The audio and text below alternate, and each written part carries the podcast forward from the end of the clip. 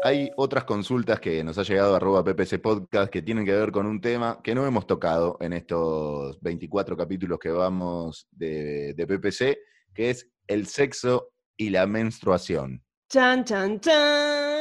Tengo que decir, y espero que las chicas que estén escuchando esto estén de acuerdo conmigo, que el sexo con menstruación es divino porque nunca estamos tan calientes como cuando tenemos la menstruación o los dos días antes o los dos días después que se está yendo.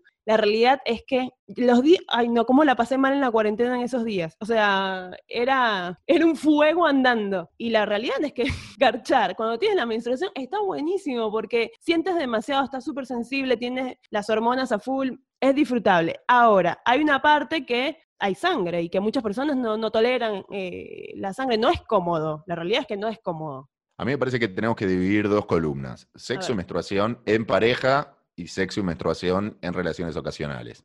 Ok. En pareja, ya con una relación establecida, me parece que, bueno, ahí quedará en el código de la pareja. A mí en mis parejas me ha tocado que no tenía ningún tipo de problema y que me gustaba por esto que decís, porque sentía que había una hormona ahí jugando, jugando más encendida que antes, entonces estaba bueno. Es cierto también que trae sus complicaciones en lo, en lo físico y en que tenés que tomar tus recaudos para no manchar sábanas, acolchados, colchones, cosas que después pueden ser un problema. Pero en pareja es charlable y bueno, verán, si hay alguno de los dos que no se la banca, ni ella porque no se siente cómoda, ni él porque, porque no le gusta, es impresionable con la sangre, quedarán en, hacerlo o no. Ahora, ¿qué pasa sexo y menstruación en relaciones ocasionales? Primera, segunda, tercera vez que ves a alguien y te vino. Primera pregunta que te hago. A ver. Quedan para verse un sábado a la noche. El sábado a la tarde te viene. ¿Se le avisa antes de la cita que te vino o se va a la cita igual sin avisar? Cita ocasional.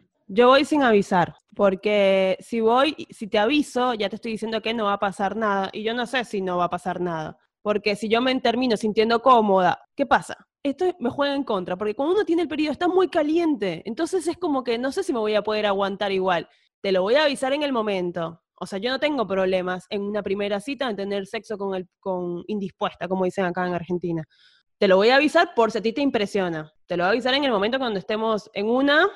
te lo voy a decir, mira, mira que estoy indispuesta. Si quiero seguir. Si no quiero seguir, no me gustaste, puedo usar esa herramienta para decirte, ay, mira que estoy indispuesta y me quiero ir. Punto. Claro, ahí está el tema. Ahí está el tema que me parece que lo usan a su favor. Porque Obvio. A veces siento como que lo que es la. A veces siento que plantean el estoy indispuesta. No, hoy no va a poder pasar nada, eh, te dicen ya en la cita, porque me vino. Te lo dicen ya cuando estás jugado, viste, ya estás en en el, en el manoseo del auto, te dice, no, no, pero igual hoy no, no va a poder pasar nada. Y no sé si, hay veces que siento que te lo dicen para que vos le digas, pero por mí está todo bien, ¿eh? Sigamos. Y están esperando que le diga, no, pero está todo bien, sigamos. Y hay veces que te dicen, no, no, te, dije que no, porque no me siento cómoda, no me gusta, quiero que sea de otra manera, no, no voy a estar con vos así, recién te conozco, no me da. También se da mucho eso, que verdaderamente ya saben de antemano que por más que estén todo bien y que tengan ganas, en esa situación no lo van a hacer. Entonces, ahí la postura del hombre es de un poco de enojo, y ahí yo siento que hay una, que, que la mujer dice, eh, pero usted, ¿qué? como decís vos, no, no, no tiene que estar preestablecido que voy, a ir a una cita para coger, que no puedo ir a una cita para comer algo, pasarla bien y estar todo bien y que, necesariamente tenemos que coger, porque el hombre siempre piensa que tiene que ir a coger. No, necesariamente no, pero tampoco necesariamente eh, hay que hacerlo así sin, sin la posibilidad de coger. Me parece que yo si fuese mujer, yo si fuese mujer... A ver. Y Efraína. No conozco a y no conozco a Efraína, si no conoce a la otra persona o la conoce de una vez o dos veces solamente, trataría de, si no me siento cómoda, si me siento cómoda y depende de la, de la decisión del otro, de, coger o no, de si va a querer o no el otro, voy a la cita y no le digo nada. Ahora, si yo ya sé de antemano que no voy a querer coger porque estoy indispuesta, y trataría de pasar la cita, por ahí no le digo que me vino y la paso por eso, pero trataría de pasar la cita en un momento en donde si quiero, se dé, y si no quiero, no se dé, pero que ya no esté condicionado por la menstruación de si, si se va a dar o no.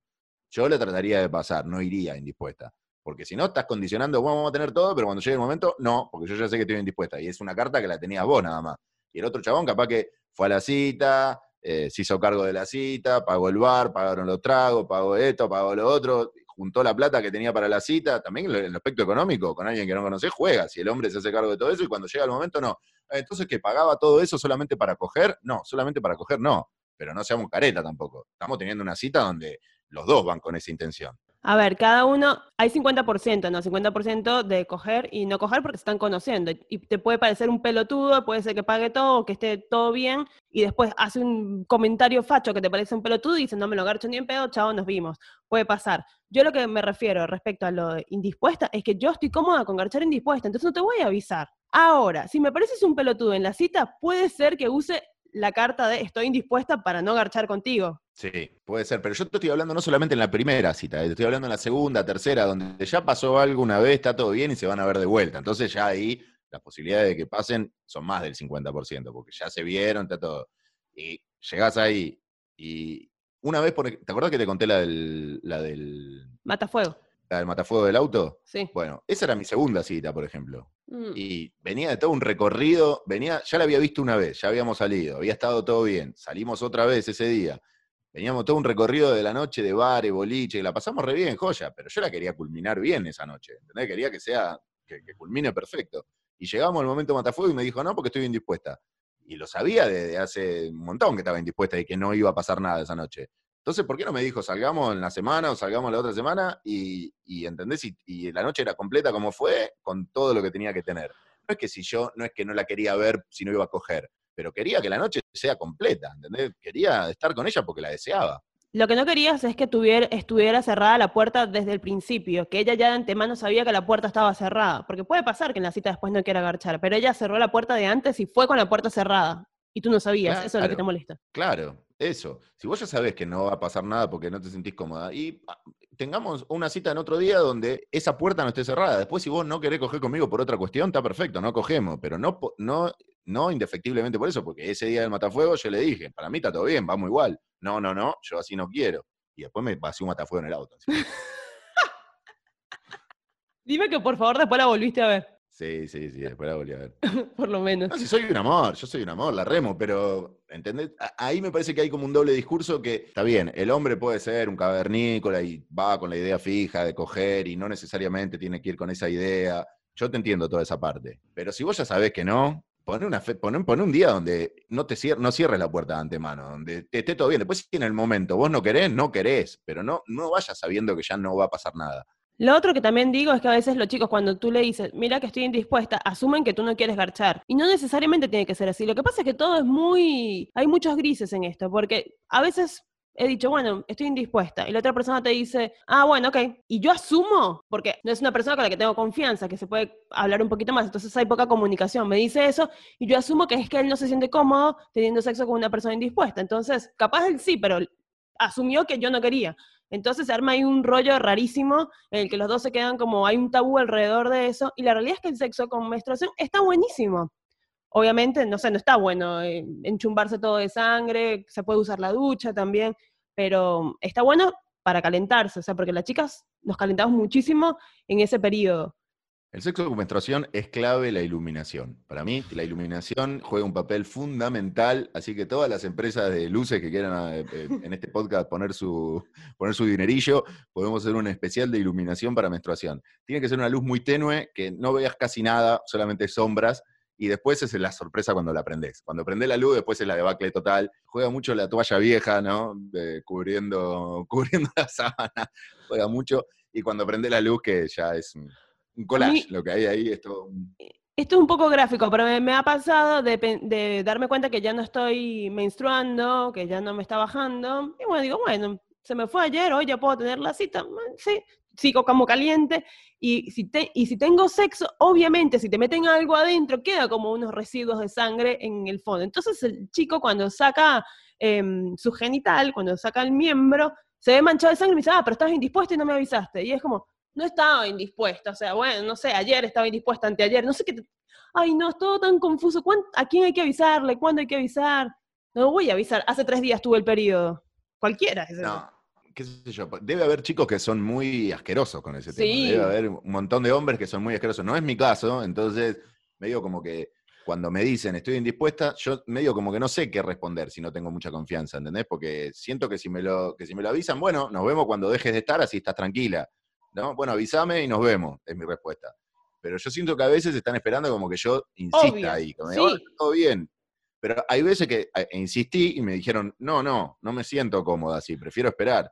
Entonces ya no sabes de este lado tampoco qué carajo decir. ¿viste? Bueno, pero todas somos diferentes. Entonces, para mí siempre tienes que decirle, bueno, por mí está todo bien, pero como te sientas más cómoda tú, punto. Y ahí se acaba, porque todas somos diferentes.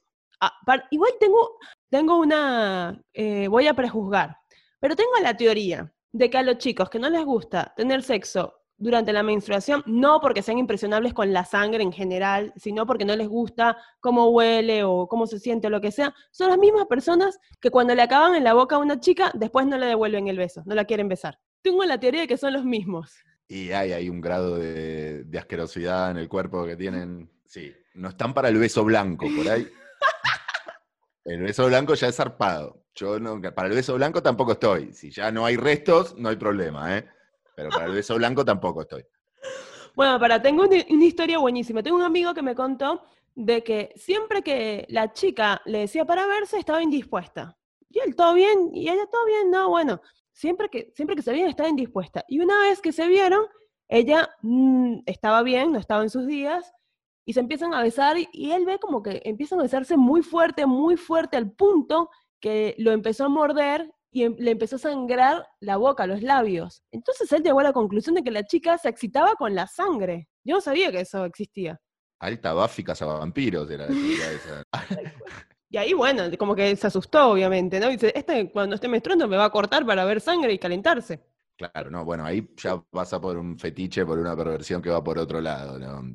A mí no es que tampoco me encante la sangre, ¿eh? si tengo que elegir prefiero que no esté, obviamente, porque te da la, te da la libertad del sexo oral, que cuando está indispuesta no podés, ¿viste? No, te da otro tipo de libertades.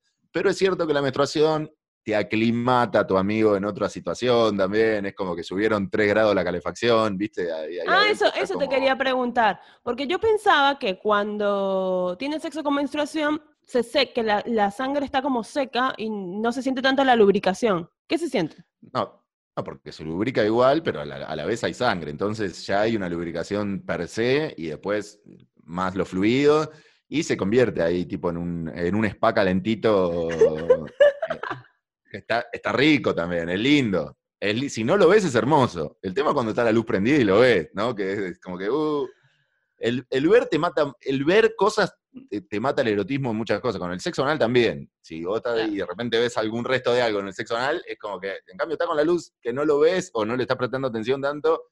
Y si ya lo ves cuando ya salió todo y terminó, bueno, ya está, terminó. Para mí, mi clave es no mirar tanto en esa situación, porque soy impresionable con la imagen visual. Entonces, si, si no tengo la imagen visual, después lo que es sensación, olores y cosas, no tengo problema. A mí a veces, yo si miro y ahí como, chum, degollaron a mi amigo, ¿qué, qué le pasó?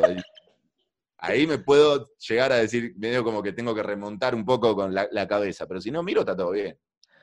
Aparte, hay, hay veces que estamos eh, menstruando poco y hay veces que estamos como una fuente y uno empieza a sentir como, como la sangre ya no está solamente adentro, sino que se está saliendo por las piernas, está saliendo por otras partes, entonces ahí te puedes sentir tú incómoda. Pero para mí, uno está tan caliente cuando menstrua que no, no me importa, o sea, nada, no me importa mancharte el sofá, no me importa que estoy, que parece que me pasó American Psycho por encima, o sea, no me importa, porque es como un orgasmo eterno, no sé cómo explicarlo. No, eso sí, eh, indispuestas no al sofá. Eso lo tienen que tener claro, es una regla. Si eso sean conscientes, chicas, y no sean forras tampoco. No, No, obvio. vamos obvio. a la cama y pongamos la toalla. No me arruines el sofá que lo estoy pagando todavía en cuota.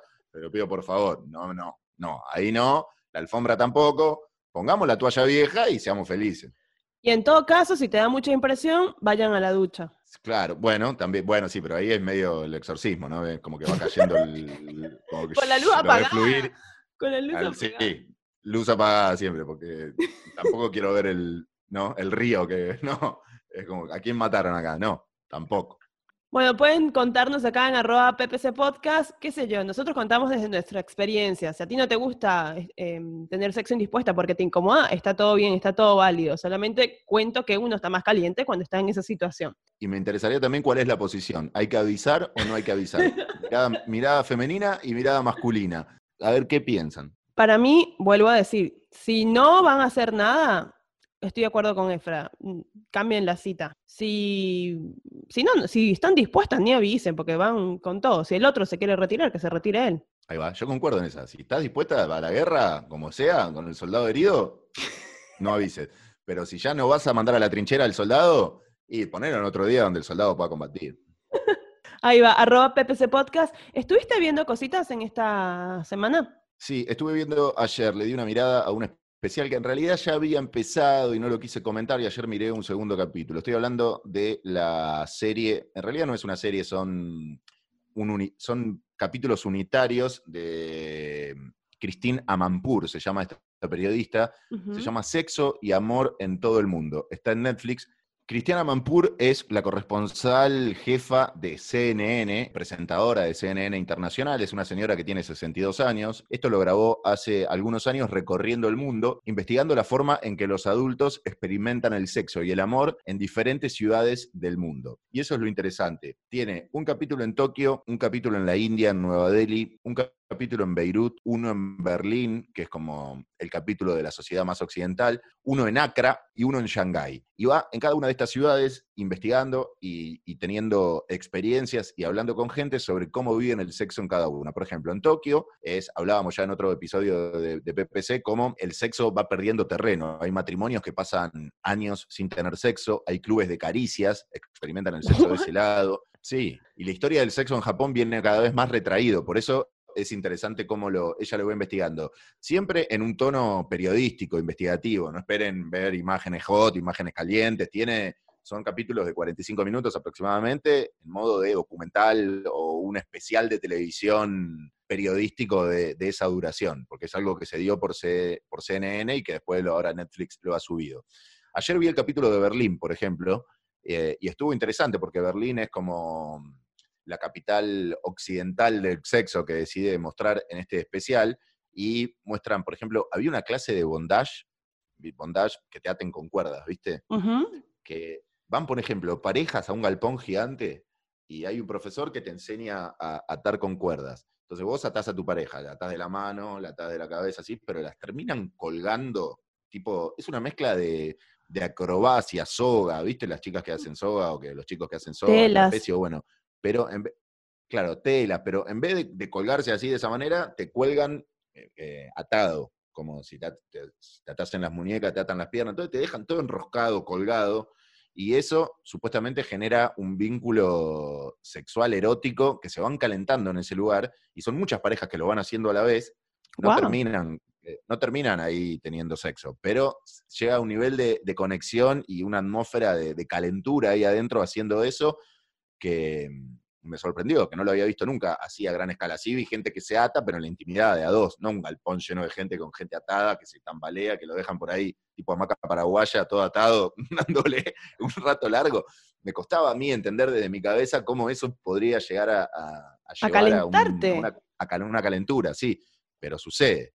Eh, después mostraban en chicas alemanas en Tinder, ponele, muy liberales, que son youtubers y que se ponían una meta de en 12 horas ponerle cuántas citas de Tinder podemos meter, y eso lo suben a YouTube como material, todo muy promiscuo.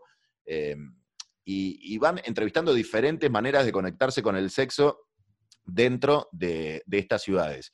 Berlín es como la parte occidental, pero como ya te digo, está eh, Nueva Delhi en la India, donde eh, hay matrimonios arreglados históricamente, donde no se puede hablar de sexo antes de la boda son maneras de, ver el sexo muy, muy diferentes a, como las vemos nosotros, y es muy loco ver que 2020 sigue habiendo sociedades que nosotros hablamos acá de sexo, pensamos que, ¿no? que la mayoría del mundo está a este nivel, hablando así.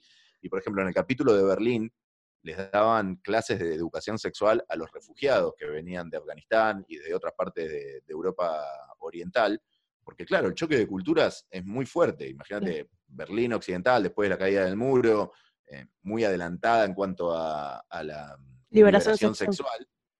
Y vienen los inmigrantes que no hablaron de sexo nunca en su vida. Y, son, y ponele, mostraban una clase de educación sexual a chicos de 20 años, inmigrantes, y les explicaban que era un pene, que era una vagina, que era un clítoris, eh, que era un dildo, eh, cómo se le decía cada cosa, cada término y los pibes abrían los ojos así gigante porque nunca habían hablado de sexo con nadie, ¿entendés? Que tenían casi 30 años y nunca, y, era una chica la que le daba la clase.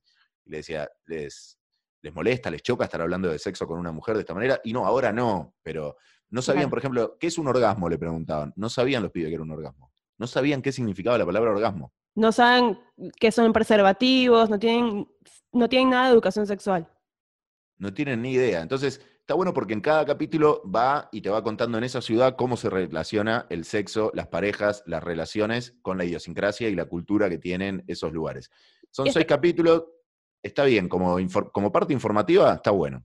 Y también para generar empatía con otras culturas, ¿no? Que uno a veces piensa que todos tenemos que pensar igual o todos tienen que entendernos igual. Y a veces hay personas que nos juzgan porque no tienen la educación sexual y no entienden y tienen otra cultura y te juzgan porque eres más abierta o porque piensas de otra forma. Y hay que ser empáticos porque ellos no tienen las herramientas que nosotros tenemos acá, por lo menos en Argentina. Bueno, ¿sabes qué? Eh, hablando de series para ver, esta sí tiene contenido erótico, pero es vieja. ¿Viste Californication? Sí, gran serie. Gran serie. Qué buena serie. Es el chico, el de Expedientes X, que en Californication creo que se llama Hank. Sí, escritor en Californication, su personaje. Es un escritor que es un rockstar, básicamente, y em, tiene como idealizada a su ex esposa, la tiene idealizada como su, su perfecto amor romántico, pero rompe todo. Es un mujeriego empedernido. Lo que pasa en la serie es como que siempre él tiene sexo casi que por accidente. Es como, le van pasando, le van pasando, le van pasando, no puede resistirse. Y de él, yo tengo una frase que creo que la conté acá, más, más una frase, una premisa que me funciona siempre. ¿Te la conté cuál era o no? Yo la recuerdo, pero contásela a la gente. A ver, lo juzgan porque tiene sexo con muchas personas y como que es poco selectivo, qué sé yo, y él en un momento se planta y dice, ¿sabes lo que pasa? Que yo con todas las chicas que he tenido sexo he estado enamorado por lo menos cinco minutos. Entonces habla, gran frase, gran frase, habla de la entrega que tiene en el sexo y por lo cual siempre lo disfruta. Yo lo tomo como premisa, lo llevo a mi plano sexual, lo tomo como premisa en el sentido de que si tú entregas todo en el acto sexual y por cinco minutos flasheas que esa persona es la que está ahí contigo y, se conectan y se ven a los ojos y qué sé yo, por cinco minutos la vas a pasar bien. Después está todo bien, desayunan y se van, pero entrégate esos cinco minutos. Ya, no te hagas la película durante el acto sexual, no la quieras ver a los ojos porque van a intimar más y no sé qué. No, relaja esos cinco minutos y después se te va a pasar. Estás liberando endorfinas. Californication a mí me, me, gustó mucho. Es una serie que vi, te quiero decir, estando en pareja hace muchos años. Y medio como que le tuve un poco de miedo al principio de esa serie, te voy a, te voy a ser sincero. Porque, claro, eh, primero a mí me encantó porque Californication, ¿no? Está situada en California y estoy flasheado con California, quiero conocer Venice Beach y, y, demás. Entonces ya el lugar me encantaba. La temática, el tipo, un escritor canchero, que escritor de bestseller, me gusta. Mujeriego, alcohólico, con una hija de 13 años y una ex mujer, como dice Aurora, el chabón queda flasheado con la ex mujer, todo el tiempo la quiere recuperar, pero también todo el tiempo tiene levantes nuevos, todo el tiempo, porque le va bien, es fachero y, le, y va, y va cruzándose con, con chicas que termina intimando. Mi miedo cuando la vi en pareja era que a mi, pareja de ese momento no le guste un carajo la temática. Dije, este es un picaflor, canchero, que va ahí. Tenía miedo. Para, me acabas de hacer acordar algo. Yo la veía con mi expareja también, y me acuerdo que el chabón se ponía a flashear y dice, no, empezaba a decir, no, es un genio, no, es un capo, no, no, es lo más. Y yo empecé a decir, ¿pero qué te pasa? a ver, ¿qué tanto es lo más? Es un mujeriego empedernido enamorado de la ex. No, no, es un capo. Esa cosa, viste, de que porque colecciona mujeres era lo más, me daba por las bolas. Y la dejé de ver porque no quería que él, él se siguiera proyectando en Hank. Yo te juro que hice un esfuerzo para no hacer ningún comentario durante todas las temporadas de esa serie. Hice un esfuerzo para verla en silencio, para no dejar absolutamente nada que pueda ser usado en mi contra mientras estaba mirando esa serie, porque genera dos cosas. Por un lado, a las chicas les pasa esto, que dicen, este es un patético, al final es un pelotudo, me sigue enganchado con la ex y al final busca, busca, busca, pero nunca va a encontrar porque no siempre está con la cabeza ahí pero por otro lado gusta la serie y cae simpático el personaje y te, y te compra y te dan ganas de mirarla. Está buena, es como que te engancha y, está buena. Y pero como siento que... a, la platea, a la platea femenina se le juegan esas dos cosas y medio como que hay una contradicción ahí, medio como que está buena, pero tampoco la lavemos tanto porque no me gusta lo que hace. Es como que entiendes el personaje, empatizas con él y te das cuenta como que él tiene un vacío que lo llena a través del sexo, evidentemente, y el alcohol. Entonces, más o menos dice, pobre, la pasa bomba, pero tiene algo que trabajar en terapia, ¿no? Digamos. Pero me molestaba, y sabes que eso fue una discusión re fuerte, porque un punto era, da, pero es ficción, pero dale, tantos comentarios tienes que hacer, es un capo, es lo más, lo quiero ser como él. Se empezó a vestir como él. Ay, me estoy acordando. No, no, no. No, No se compró un descapotable negro medio hecho mierda. no porque no le daba a la plata. Empecé a averiguar, a ver descapotables negros, a ver cuánto estaban. Un Corvette ahí medio hecho mierda, a ver si. No, en realidad eh, deja todo servido como para que el prototipo de Machirulo se embandere en eso, porque no, es como que. No, la- no vamos a espolear más de lo que hicimos. Pero la verdad que es una buena serie y es entretenida y es, y es picante y está buena. Y tiene, Pero si la ven en pareja, si la ven en pareja, tengan cuidado, no hagan ningún comentario por la duda. tiene mucho contenido erótico de calidad. Está bueno. Sí, está buena, está buena. Está buena. Sí. Californication es una serie que, que la quiero. Entonces, bueno, para esta semana se están buscando contenido sexual informativo, tienen Sexo y Amor en Netflix y Californication, que ya es vieja y la pueden disfrutar y ya, ya está cancelada, ya no siguen haciéndose capítulos. Sí, 2007-2014 Californication, así que la van a encontrar en cualquier sitio ahí para ver, para ver online, la van a encontrar fácil. Esto fue arroba PPC Podcast, Porno para Ciegos, episodio número 24. Gracias a todos por estar del otro lado. Arroba Efra Ross, denle seguir acá en Spotify, que nos hacen un favor y se enteran rápido cuando sacamos episodios. Arroba Aurorita Luna por acá. Nos encontramos la próxima semana. Chau, chau.